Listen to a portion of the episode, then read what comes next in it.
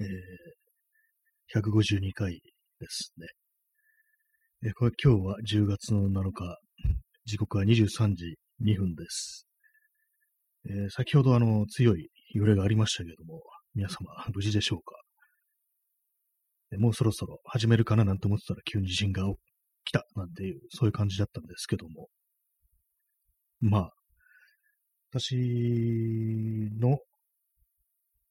携帯からはあの、例のね、音が鳴りましたね。ちょっとびっくりしました。こう今のスマートフォンに変えてからは初めての、そういう大きい地震だったので、その音を聞くのがね、初めてだったんで。で、なんか落ち、物が落ちたかっていうと、あの、うなコーハが落ちました。ちょっとね、あの、棚の上に置いてあるうなコーハが落ちた程度で、他意外にも全然平気でしたね。特に何にも危ないこともなくっていう感じだったんですけども、皆様のご家庭ご家庭ではどうだったでしょうか？はい。なんか、東京はですね、なんか震源は千葉でしたっけ？で東京は震度5弱と強の、まあ、西の方が震度5弱、東の方が震度5強っていうね、でもそういうことらしいですね。最大震度が5強で、どうなんですかね、あのー、東日本大震災の時の方がまあ当然強いんでしょうけども、あの時は6ぐらいだったんですよね。でもあれですね、あのー、震源が、あの、千葉、なんかこの地図を見てると、あのー、東京湾がなんか震源みたいな、なんかそんな感じですよね。な今までこういうのなかったような感じなので大丈夫かみたいなこと思うんですけども、震源地は千葉千葉駅の横ぐらいのところらしいですね。で、深さが 80km ぐらいということで、あれです。深いらしいです。あんま 地震のことよくわかんないですけども、ま、びっくりしましたね。はい、ね。もう少し驚いた方がいいのかもしれないですけどもね、こういう危険というものを察知するには、なんかちょっと今ポカーンとしてるような感じでございます。そんな感じで本日もやっていきたいと思っておりますけども、ね、どうなんですか？なんかこういう時に逆になんか人の声とかあるとね、いいのかななんていうふうに思ったりするんですけども、結構その、あれですね、あの、311の東日本大震災の時はなんかこう、あの後ね、本当にこう、津波だの、原発なので、もう遠隔地にいても非常にこう不安になってくるような、そういう映像ってものがどんどこどんどこやってきたということで、まあ当然そのね、その現地にいる人たちが、まあ一番大変なんですけども、やっぱりこう外から見ててもなんか非常にこう、一体どうなってしまうんだみたいな感じで、ちょっとね、かなりこう、ダメージを受けたって人もまあ、多かったんじゃないかな、というふうに思いますね。皆様いかがでしたでしょうか？ね、例えば4名の方がこの放送を聞いているということでね、なんか久々にこうリアルタイムでなんか起きるっていう、リアルタイムじゃないですね。始まる前になんかこう、ね、急になんかおかしなことになるっていうね、あれでしたけども、ねえ。はい、今日のタイトルがね、まあ事前から考えたものが特に変えてないんですけども、特に地震とか、ね、いうタイトルにしてないんですけども、あの、巡回ルートから巡駆動が外れたっていう話で、まあ、地震の話もういいかいって感じですけども、まあ、なんかあったらまた後でっていう、ね、感じで、とりあえずまあその純駆動の話なんですけども、今日はあの新宿に行ってて、でまあ、新宿の街をブラブラ、まあ、用事を済ませて、すぐ、ちょっと買うものがあったんで、それを買った後、すぐ帰ろうかなと思ったんですけども、少しちょっとぶらついて帰るかっていう感じで、こうね、まあ、ふらふらしてたんですけども、そういえば、あの、純駆動あったよなっってことを思い出して、新宿に。今はないですよね。あの、っていうのもあれですね、あの、ニトリを、見に行ったんですけども、ニトリをなんとなくね、お腹入って見てたんですけども、そういえばここ昔、前はあの、紀ノ国屋だったんだよなっていうね、本屋の。でそこから、そういえば、純駆動って新宿にもあったよなってことを思い出したっていうね、そういうことなんですけども、なんか結構本屋ね、なくなってますね。で私、そんな本読む人間じゃないんですけども、やっぱりこう、あれなんですよ。なんとなく街を歩くときになんとなく本屋入るってことはね、結構してて、で、まあその新宿に純駆動があった時っていうのは、そういえば割に行ってたような気がするし、まああの頃は今と比べて普通に本買う時もまあまああったなってことを思ったんですよね。で、いつまでやったんだっけなと思って、その新宿の純駆動はと思って、これ調べたら、2012年ですね。2012年に閉店。っていうのも、その、純駆動が入ってた、あの、新宿三越アルコットっていうね、ビルが、な、あれなの、ビル時代建て替えたのかな？建て替えてないのかな？で、まあ、それがなくなって、まあ、あの、今、いわゆるビックロっていうね、あれがあるところになってるんですけども、そういえばね、なんかこう、あれあれだけ結構ね、あの見てたんですよ、その、純駆動。新宿旅、新宿旅必ず入るみたいなんで、そういうレベルでなんかこう、ふらふら言ってたんですけども、いざね、こう、行かなくなる、行かなくなるっていうか、こう、店自体がなくなっちゃうと、全然いつまでやったかっていうことがね、思い出せないですよね。2012年ってそんな前だったかっていうふうに思いますね。本当になんか、で、まあ、紀ノ国屋がいつまであったのか、ね、ちょっと思い出せないですけども、すいません、検索します。紀ノ国屋いつまであったんだろう。あれはな、もう少し、ね、あったと思うんですけども、で、高島屋タイムズスクエアですね。高島屋。2018年ぐらいまであったような気もするんですけども、今見たら2016年ですね。2016年8月7日をもちまして、紀ノ国屋書店新宿南店は1階から5階までの売り場の営業を終了いたしました。長らくのご愛顧、誠にありがとうございました。ということらしいんで、なんか読み上げなくてもいいんですけども、結構前ですね。2016年っつったらもうね、80歳か85歳になるぞっていうね、そんな感じですからね。まあ、よくわかんない例えしてますけども。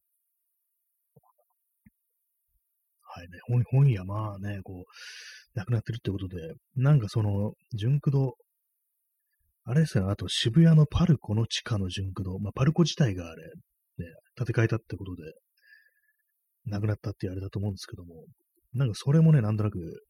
私のフラフラ行く巡回ルートですね、その純駆動、渋谷の巡回ルート、みたいなところに入ってて結構行ってたんですよね。それもね、もうなないってことで、まあ、純駆動自体はあの違うところに、渋谷の純駆動自体は違うところに移ってるっていうね、ことらしいんですけども、渋谷のね、渋谷のパルコいつまでやったんだろう。えー、っとですね、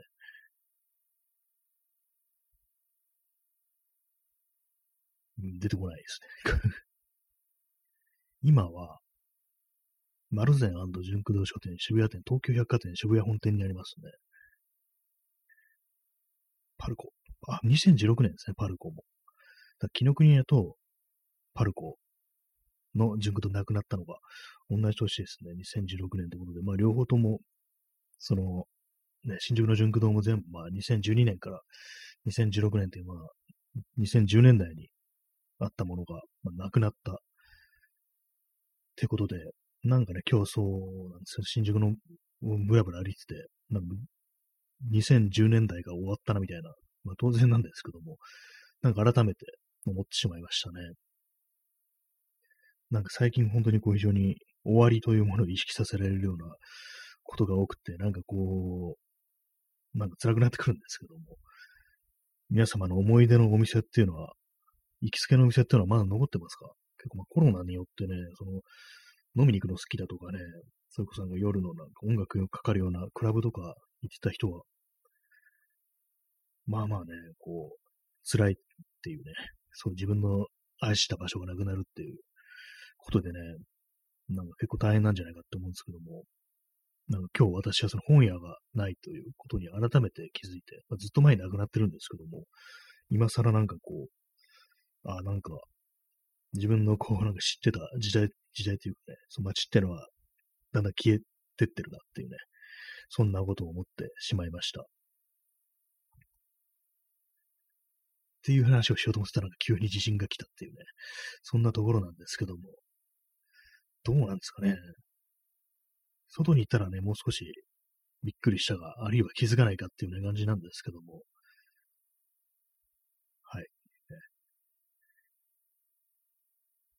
震震度5、震度5にしちゃなんかね、結構強く感じました、私は。今日ですね、あれなんですよ、あの、パソコンの位置を変えたんですよ。ね、ちょっと前にあの、ね、模様替えとか言って、ね、やってたんですけども、今日またなんかさらに変えて、っていうのもこう、作業台の上に、机の上にパソコンを置いてたんですよね。デスクトップのパソコンなんですけども、それなんか置いても、置いとくと、なんか結構なんか邪魔だなみたいな感じで、普通に足元置くかみたいな、作業台の下に入れたんですね。机の下ってやつですね。そこに置いて、まあもともとそこにあったんですけども、結局ね、似たような感じの配置に戻したっていうところで、それをやったらなんか地震が来たってことで、まあそんなね、あの、パソコン倒れるような感じのやつじゃないですけども、結構でかいんで、まあなんか、運が良かったなみたいなこと思いましたね。でもそんな感じでね、特に倒れるようなものそんなないないんで、まあ不安はなかったんですけども、それでもなんかね、結構強いなみたいな感じで、で、まあその時、あの、まあパソコンついてたんですけども、あの、ウィンドウの最小化してて、そのブラウザの、それをあの最大化しようとしたら、その揺れてる中、結構その、ね、マウスがなんか安定しなくて、揺れてますから、それをなんかこう、ね、あの、元に戻すボタンがなかなかクリックできなくて、あ、揺れてると大変だって思いました。ね。そんなこと 思えたという、それだけなんですけども、ね、どうなんですかね何なんですかねこの地震は。なんか、いつかでかい地震が来るなんていうふうに言いますけども、あれなんですよね、なんか、全然来ないっていうのをね、感じで、あの前の東日本大震災の時とかは、結構やばいんじゃないかみたいなね、関東だとか、まあ、ね、東海だとかね、その辺のが結構やばいんじゃないかみたいなことを言われてましたけども、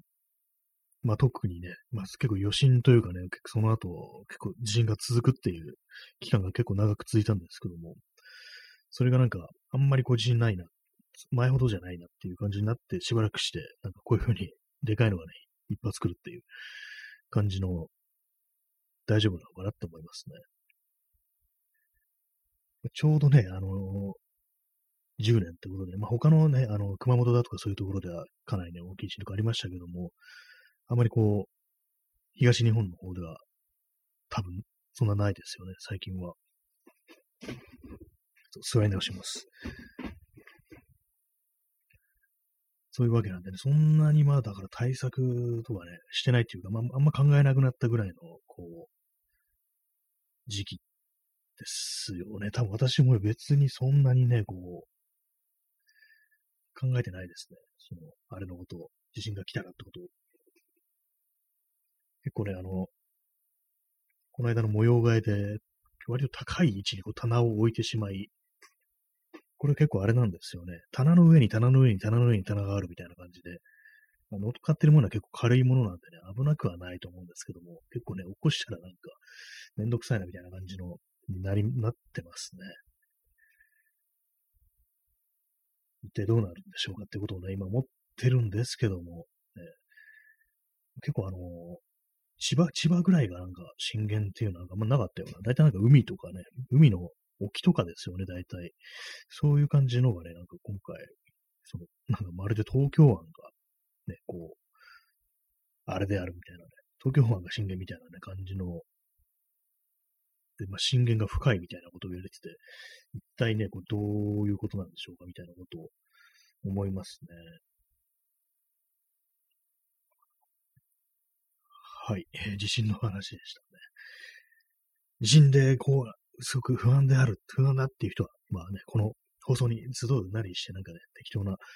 コメントとかね、して、なんか不安を和らげてください。ね、私、そんな不安ではないですね。そんな、なんかあれですけどもね。あんまりこう、適切になんかこう、なんかもっと怖かった方がいいと思うんですよね。自分の場合なんかこう、どうせなんかね、大したことないでしょみたいな感じの、そういう正常性バイアスみたいなのは、割と強い人間ではあると思うんで、なんかね、あんま良くないなっていう気がしますね。前のその東日本大震災、まあ、自分が経験した大きい地震という中では東日本大震災ですけども、その時は特に物はね、落ちなかったような気がしますね。ただね、あの、外付けのハードディスクがあったので、これバタンと倒れたら嫌だなと思って、それを手で押さえてましたね。すごいね、どうでもいい話ですけども、データを守るっていう感じですね。まあ、そのようなね、感じで、あんま覚えてないですね。なんか最近なんか本当あれなんですよ。記憶がね、薄れるのがすっごい早くなって、昔あったこととかね、本当に忘れてますね。でも多分、悪いことを、嫌なこととかを忘れたりとかね、都合の悪いことから目をそらすために、あのそのついでになんかあの、いいこととか楽しかったこともね、結構忘れていってしまってるのではないかみたいな、そんなことをね、そうそうなんじゃないかって私は最近思ってます。なんかこう、その結果あんまりこう、感情のね、こう、アップダウンというものがあんまりなくなってるような気がするんですけども、良くないですね。でもなんかこういう時に、まあね、ツイッターを見るっていう、あれですけども、やっぱりなんか地震があっても、あれですよね、そんなに人いないですね。いつものメンツみたいな感じでね、そんな感じでこう、あんまりね、こう、うわーって集まってる感じじゃないっていうところで、まあ、その、東日本大震、東日本大震災の時に、本当なんかこう、一番も、ね、盛り上がってたというか、ね、人が多かったツイッターっていう、なんかとてもまあ、その、タイミングというものがなんかジャストだったんだなっていうふうに思いました。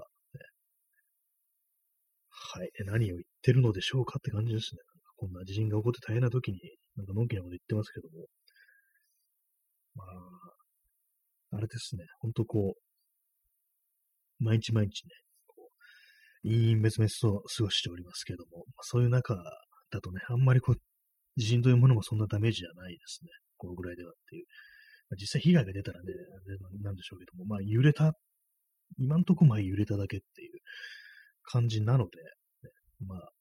そっかっていうところですね。まあこの後どうなるかわからないですからね、急になんか大きな地震とかまた来たりして、これがあの、ね、あの、前震ってやつね、前の地震っていう感じで、で、まあその東日本の時みたいに、こう、しばらくしたらまた本番のね、クソでかいのが来るなんていう感じになったりね、そういう可能性だってありますからね。まあ、どうなんですかね。まあ、先のことはね、わからないですよね。本当まあ、そうとしか言いようがないんですけども。まあでもね、そこう、あれですよね。その東京湾というか千葉が震源というのは、まあ、あんまなかったような気がすると。そんなことをね、思いますね。はい、皆様の部屋は大丈夫でしょうか？私の部屋はうなこうは、新うなこうはクールモルコシェットがね、起こしてきただけですね。結構ね、でも落ちそうなのもあるんですけども、他に。ペットボトルとかね、なんか空いてるペットボトルとかなんとなく棚の上に乗せてあるんですけども、全然落ちてきませんでしたね。まあ、これでね、これでこう喋ってるうちに、本当本当のね、本番の本心が来たなんていうね、ことにもなりかねないんでね、そういうのはちょっと警戒しておかなきゃいけないんですけども、私の部屋にはね、こう大変頑丈な作業台というものがあるので、まあ、この下に潜り込もうかななんていうふうに思っております。ただ、あの、大きさっていうかね、こう、奥行きがあんまないんですよ。そのせいでね、一人入るだけで、自分一人がちょうど幅的に精一杯みたいな感じなんでね、あんまりこう余裕がないんですけども、なんかどうでもいい話しますね、本当こう、まあ、地震がありましたっていうね、話でございました。皆様ご無事でしょうかっていうね、こんな風になんかダラダラとふざけたこと言ってたら、実際ね、なんかこう大変なことになってる人とかいたらね、シャレにならないですけども、まあ今あの、インスタントコーヒーを飲みながらやっております。話がね、こういくつも、なんかもう行ったり来たりしますけども、あの、純駆動ね、純駆動がもうなくなくなってからもうそんな経つんだっていうね。あれですよ、2012年ですからね、本当に9年、9年経ってるっていうのはちょっと驚きでしたね。まあ確かにずっと前だなというのは記憶あったんですけども、なんかね、こうなんかそう時間のね、時の流れみたいなことを意識させられるようなことがね、結構多くって、なんかもう嫌になっちゃいますね。0年代とか言ってたらね、なんか10年代終わったみたいなね、感じになってますけども。でね、この、あれですよ、あの、2020年代のね、しょっぱなからコロナってことで、なんかいきなり失われてるっていう感じのことあるんですけども、この2020年、2021年ってね、もっと未来、これから先、ね、我々がね、年を重ねた時に、どういうふうに振り返るんだろうっていうふうに思ったりして、あ、あの時、ま、全然序の口だったな、的な感じのことを思ってるのか、あの時は大変だったなっていうふうに思うのか、ちょっとわかんないですけども、ね、皆様はどう思いますか？なんか本当、私としてはね、なんか序の口だったな、的なことを思うんじゃないかっていうね。あれがなんか終わりの始まりだったのかな、的なことはね、思うんじゃないかなっていうような感覚があるんですけども、なんかね、まあ、この考え方あんま良くないかもしれないですね。なんかこう嘘でも未来というものがあるっていうふうなようにね、考えた方がいいっていうことをね、割と思いますね。何でもかんでも終わり終わりなんて言ってんのもあんま良くないっていうことはね、最近思ったりします。でもこのね、今の時期にこういう地震とかあって、非常にまあこう、それぞれがね、こう、不安であり、まあ、実際にまあ避難するとかそういうところまで行かなくても、ね、地震っていうのはね、結構、ね、怖い人には怖いですからね、そんな中でね、それにコロナに加えてこれってなったら、結構その、大変なことになるんじゃないかと思うんですけども、あんまりそうなんですよね。この不安になった時に人が集まれないっていうのは、まあまあね、ダメージあるんじゃないかななんていうふうに思うんですけども、前のね、あのー、東日本大震災の時なんかはね、その東京なんかだと、まあ地震があって、でも電車とかが止まって家に帰れないから、こう、まあ、延々歩いて帰るっていうね、人たちが結構いたんですけども、それで路上に結構人がいたりして、で、そのまあね、こう、お店とかが結構ね、その休憩とかね、してってくださいみたいな感じでね、開けたりして、まあそういう感じで、こう、いろいろね、人がなんか集まるっていうね、そう不安なね、状態でこう、ね、いるところをね、なんか集まる場所みたいなものはまああったっていうね、人々がこう、あれなんですよね、そう不安な気持ちというものを、今自分のが何を思っているかとか、そういうことを語り合うというかね、互いになんかそういう話をするっていう場がまだあったんですけども、今この状態だとそれもなんかなかなか難しいですよね。一体どうなるんだと思いますけどもね、この状態で、本当になんか、2011年の時みたいな大きな地震が来たら一体どうなるんだろうかってことを今ふと思ってしまいましたね。本当になんかこういうふうにね、あの、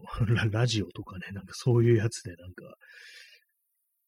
まああれですよね、インターネット上で集まるしかないぞっていうね、ところになると思うんですけども、まあまあね、大変なことになりますよね、そうだとしたら。はいね、そんな感じで。だからね、だからこのそうやってるっていうわけでもないんですけどもな、なんとなくこう、いつもね、やってることなんで、まあ今日もね、自信があろうとなんだろうと今日も喋ろっかなみたいな感じで、まあ、やってるという、そういうわけでございます、なかなかこう、ね、ちょっとあの地震のほんと直後ということもありね、あんまり普段の感じでもないですけども、最近はね、なんかこう、あんまりこう、ね、落ち着いてないというかね、ふわふわした感じで毎日ね、こう、まあ、あれな状態でね、こう生きてるんですけども、それに加えてなんか今日地震が急に来たってことでちょっとびっくりしたっていう、まあ、そんぐらいのね、まあ、ところですね。はい、ね。大丈夫ですかって、ね、思いますけどもね。意外に大丈夫そうですね、皆さんね。そんなに大したあれではないですけども。でも結構びっくりしますね、あのー、あれは、あの、緊急地震速報のあの音、あれがね、一番びっくりするんですよ。私前はね、あれ切ってたんですよ。あの、緊急地震速報のあの音。別になんかね、そんな、あれで対処できるわけもねえべみたいな感じでね、なんか 結構高をくくってね、やってたんですけども。まあ、でも今回もあれですね。まあこれは普通になんかあの、ね、普通に大きい地震だなって思ってからあの音が鳴ったって感じだから、まあ別になんかね、こう、事前の警告になってるかというと、そういうわけでもなかったですね。だからあんまりまあ、こう、そんなには、ね、あれだなと思ったんですけども、ね、クジラドリさん、あの音弾けるように練習してました。あれ、あれ弾きたくなりますよね。あの、すごい不安な感情をかき立てるあの音を自分で自在に出せたらなと思ってね、私もギターとかでね、弾いたことありますけども、結構ね、なかなかね、再現するの難しくって、独特な音ですからね、あの、難しいんですよね。街中とかであの音を急に弾いたりしたらね、もうみんなふっとね、絶対振り返ると同時にね、こう不謹慎であるっていうね、感じには確実になりそうなんでね、あれなんですけどもね、鳴らしていきたいですね。鳴らしちゃいけないんですけども、ね、なんか本当になんかあの、ちょっと癖になるようなね、ところありますからね、あの音。なんか妙に。でね、笑ってる場合かよって感じですけどもね、これまで全然こう、ね、これで人が死んでたりしたらお前って感じですけどもね、なんか、ついついね、なんかこう、なりなっちゃうんですよね。はいね、そんな感じで、まあ、地震があったと。まあでもどうなんですかね。この後もまた来んのかなみたいなのを考えちゃいますからね。結構大きい地震っていうのはなんか、一発で終わらないでね、ちょっとビビ、小出しにビビらしてくるっていうのは大体まあなんか、あるんで、なんかね、どうもね、来るんじゃないかなみたいな、そんなことを思ってしまったりしますね。結構電車今なんか止まってるみたいですね。電車。はい。えー、コーヒーを飲んでます。あ、白い水さん。セドン、ありがとうございます。これまた復活したんですね。このセドン復活したんですね。ちょっと驚きました、これ。しかもなんかこうよく見ると、ね、これなんか謎のなんか怪獣みたいなね、なんか熊みたいなピンク色のなんか生命体の、ね、胸元になんかセモンって書いてありますね。セドンなのかセモンなのかね、どっちか全くわからないって感じで。何なんすかね、これ。あ、でも復活したんですね、セドン。というか、セモンというか。ありがとうございます。ね、見たかったんですよ、これ。セドン。な、なんなんですかね、本当に。結構これ検索したら、なんか野球選手でセドンっていうね、選手がいるみたいで、なんかあの、そのネット上のね、ミームとかでの、橋本とし有名なあの、5チャンネルのなんか何でも実況をいた、なんジェイとかいう、あれがなんかヒットして、えもしかしてそっちなのかなと思ったんですけども、でもこのなんか謎のキャラ見ると、そういうわけでもなさそうですよね。セドンで、なんか、セモンって書いてある、なんか熊みたいな、月のワグマみたいにね、首元の毛が白い感じになってますけども、全く何の説明もなしの、なんかこう、しかも割と拙い感じのね、絵ってのがいいですね。セドンじゃなくて、あの、セドンっていうのがいいですね。私がなんか、こう、聞いてる放送では、セドンっていうのを発音してて、他の方の放送を聞いてたら、セドンってなんだよってなんか結構何回も言ってて面白かったんですよね。だからそれに習って私はセドンって発音してますね。セモン。セモンとかセドンじゃなくてね。えー、クジャトリさん、サドン。あそっちの、えー、普通の英語、突然っていうことで、突然のセドン、セドンなんですかね。案外なんかそういうわけのわからんところからね、こう、ネタになってるみたいなね、そんなこともあるかもしれないんでね、なんか面白いですよね。セドンいいですね。ちょっとスクショ撮っとこう、後で。なんでそんなこだわんだよって感じですけども、なんか妙になんか癖になるんですよね。セドンっていうなんか五感がなんか妙に好きで、ね。はい、まあそんな感じでね、あれなんですけども。まあ地震の中ね、地震の中っていうか、地震直後ということでね、地震直後にねかからず始めた放送ですけども、まあ終わろうかなって感じです。なんかでも、状況によってはまたやるかもしれないです。なんかね、こう、世間が、のが浮き足立ってたらなんかまたやるみたいな感じのことをちょっと考えてます。なんかよくわかんないですけども。ね、最近かなり適当になってますからね、この放送。なんか時間とかも、ね、あれだだし、絵も描かなくなったっていう感じで、ちょっとね、私のこう、なんか、テンションというものがあれになってるというね、感じになってますけども、まあ、そのうちまた前みたいに戻ってくるかなと思います。そして、ポッドキャストの録音をしろよって感じですけどもね、全然この、ね、あれやるこれやるっつっといてね、全然こうやってないじゃんっていう感じになってるんですけどもね。まあ、そんな感じで、とりあえず、まあ、あの、第一部終わり的な感じで、一旦終わりたいと思います。まあ、やるかもしれないです。なんか本当、よくわかんないです。今のテンション。ね、はい。まあ、そんな感じで、えー、30分お付き合いいただきありがとうございました。ね、大丈夫ですか？大丈夫じゃないかもしれないですね。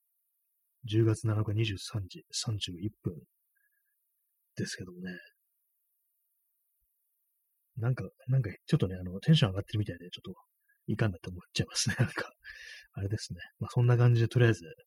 今日は、ここで、今日はっていうかね、まあ、とりあえず一旦終わります。さよなら。